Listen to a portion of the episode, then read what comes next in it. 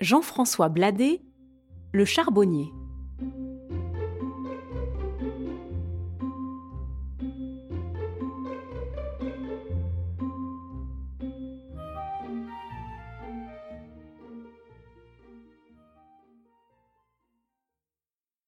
Il y avait une fois, au bois du Gageon, un charbonnier qui venait d'allumer du feu dans sa cabane. Le loup vint à passer par là. Il entra sans façon.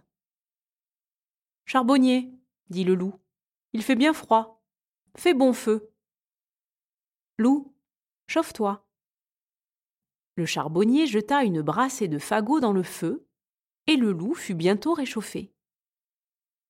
En ce moment, le renard vint à passer par là.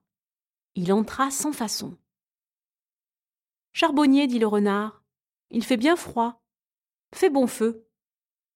Renard, chauffe-toi.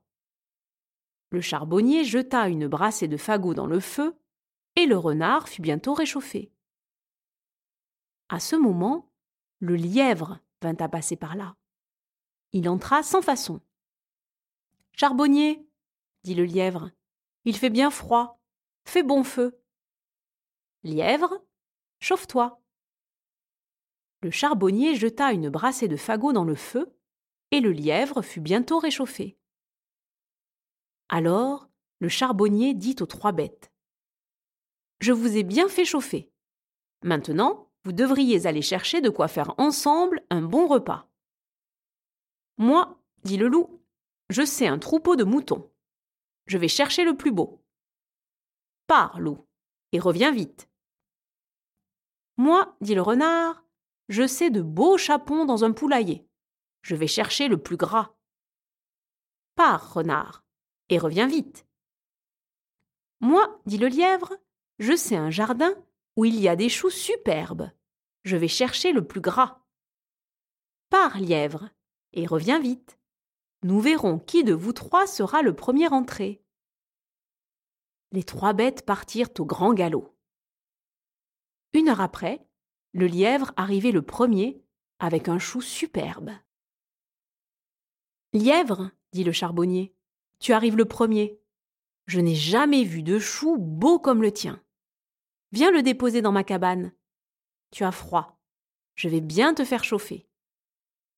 Le lièvre entra donc dans la cabane. Tandis qu'il se chauffait, sans se méfier, le charbonnier l'assomma d'un coup de bâton et le couvrit de branches pour qu'il ne fût pas vu du loup et du renard. Une heure après, le loup arriva avec un beau mouton. Loup, dit le charbonnier, tu arrives le premier. Je n'ai jamais vu de mouton beau comme le tien. Viens le déposer dans ma cabane. Tu as froid, je vais bien te faire chauffer. Le loup entra donc dans la cabane. Tandis qu'il se chauffait, sans se méfier, le charbonnier le poussa au beau milieu du feu. La bête pensa n'en pas sortir et s'enfuit à travers le bois avec le poil tout brûlé.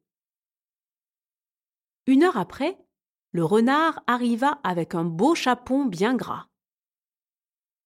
Renard, dit le charbonnier, tu arrives le premier?